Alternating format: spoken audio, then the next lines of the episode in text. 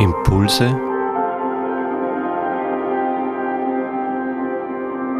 aus der Pfarrgemeinde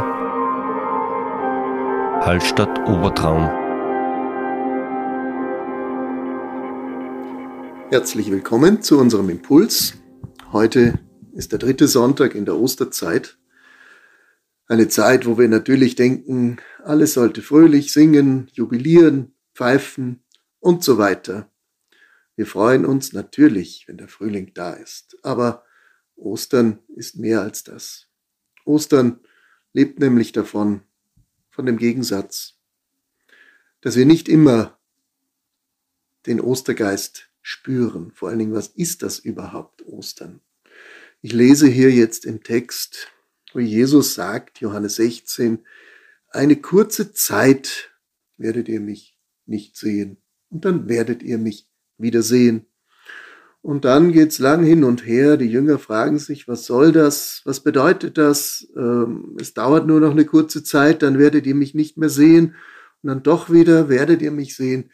Ist das nicht irgendwie unklar?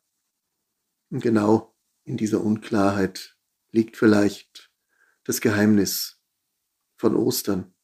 Was wäre Ostern, wenn alles so klar wäre? Jesus fährt fort und sagt, ihr werdet weinen und klagen und traurig sein. Und die Welt wird sich freuen. Du liebe Zeit. Und dann heißt es aber auch, ihr werdet traurig sein, aber die Trauer wird sich in Freude verwandeln. Ja, man hat ja den Eindruck, hier geht es um große Gegensätze. Gegensätze, die wir oft nicht wahrnehmen wollen, die wir nicht aushalten. Wir zeigen nach außen hin ein freundliches Gesicht, aber innen geht es uns nicht wirklich gut. Wir sorgen uns, wir haben Angst und aber das teilen wir nicht mit. Wir suggerieren, das Leben passt oder es geht alles eh gut. Man braucht sich nur daran erinnern, die Frage, wie geht es dir denn? Danke, gut. Und damit ist das Thema weggewischt. Aber wenn wir wirklich darüber reden würden, wie es uns geht, dann merken wir schnell, unser Gegenüber, das uns gefragt hat, wie es mir geht, will davon vielleicht gar nichts hören. Hier heißt es, eine Frau gebiert in Schmerzen. Und wenn ihr Kind da ist, denkt sie nicht mehr an die Schmerzen.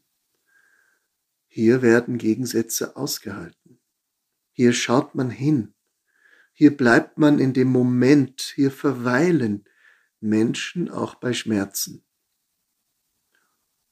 Und dann, wenn der Moment ausgehalten wurde, wandelt sich die Stimmung. Wir sehen es von einer anderen Seite. Wir in Hallstatt haben am heutigen Sonntag eine besondere Gedenkfeier. Wir gedenken an die Pfarrfrau Else Bergmann, die mit ihrer Familie 1935 nach Hallstatt kam und die verfolgt wurde, weil sie jüdischer Abstammung war. Sie hatte sich als junge Frau entschieden, evangelisch zu werden und hatte mit ihrer Herkunft eigentlich gebrochen, abgeschlossen. Und jetzt durch die damaligen Verhältnisse. Sie war verheiratet mit einem sogenannten Arier und eine nicht-arische Ehe war für ihren Ehemann ein Problem. Selbst in der Kirche hat man ihn in Schlesien, wo er damals tätig war, nicht mehr behalten wollen, weil diese nicht-arische Ehe ein Problem war und man ihn aus dem Dienst deswegen entfernte.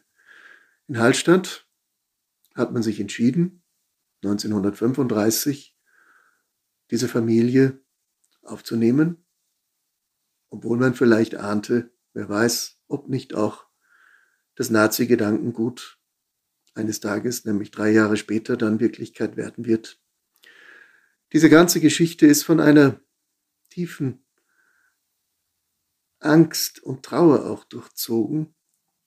Frau Bergmann hat mit ihren Kindern viel erlitten und bis zum Ende des Krieges fast durchgehalten, wo dann doch die Deportation ins KZ kurz bevorstand. Sie ist gewarnt worden von jemandem und konnte durch einen vorgetäuschten Selbstmord fliehen. Sie hat als Krankenschwester unter dem Namen ihrer Schwester weiter gelebt in Passau unter einer riesigen Angst, entdeckt zu werden. Aber vor allen Dingen, was sie besonders bekümmerte, war, dass sie von ihrer Familie nichts wusste. Was ist aus der Familie geworden? Ihren Kindern, fünf Kinder. Und zwei ihrer Jüngsten wussten nicht, dass die Mutter noch lebt. Sie glaubten, sie sei tot.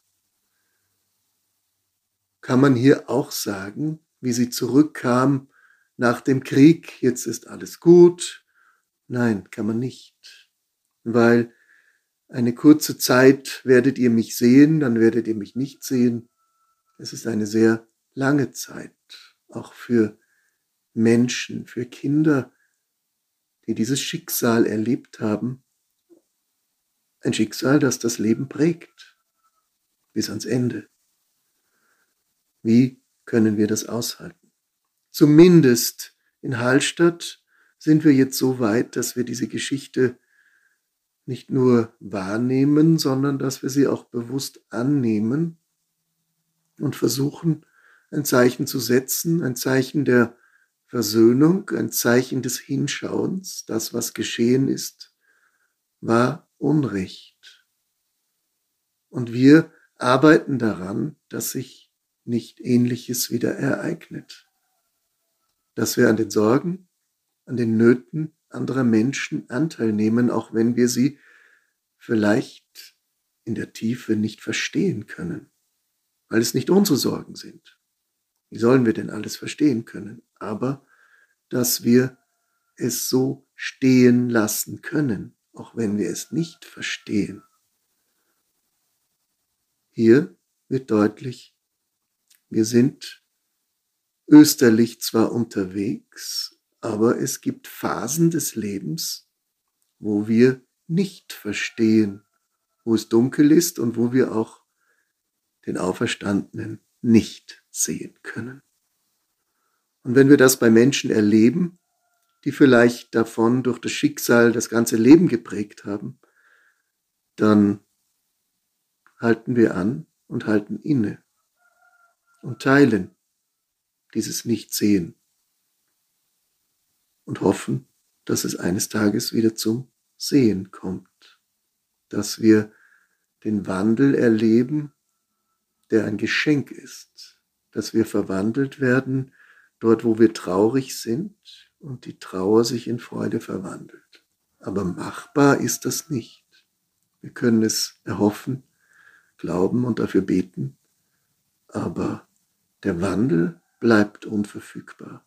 Ein Geschenk, Geschenk der Auferstehung. Das ist Ostern, was uns vielleicht in einem Moment plötzlich zuteil wird, wo wir nie damit rechnen und es auch nicht ahnen. Ich wünsche uns einen gesegneten Sonntag.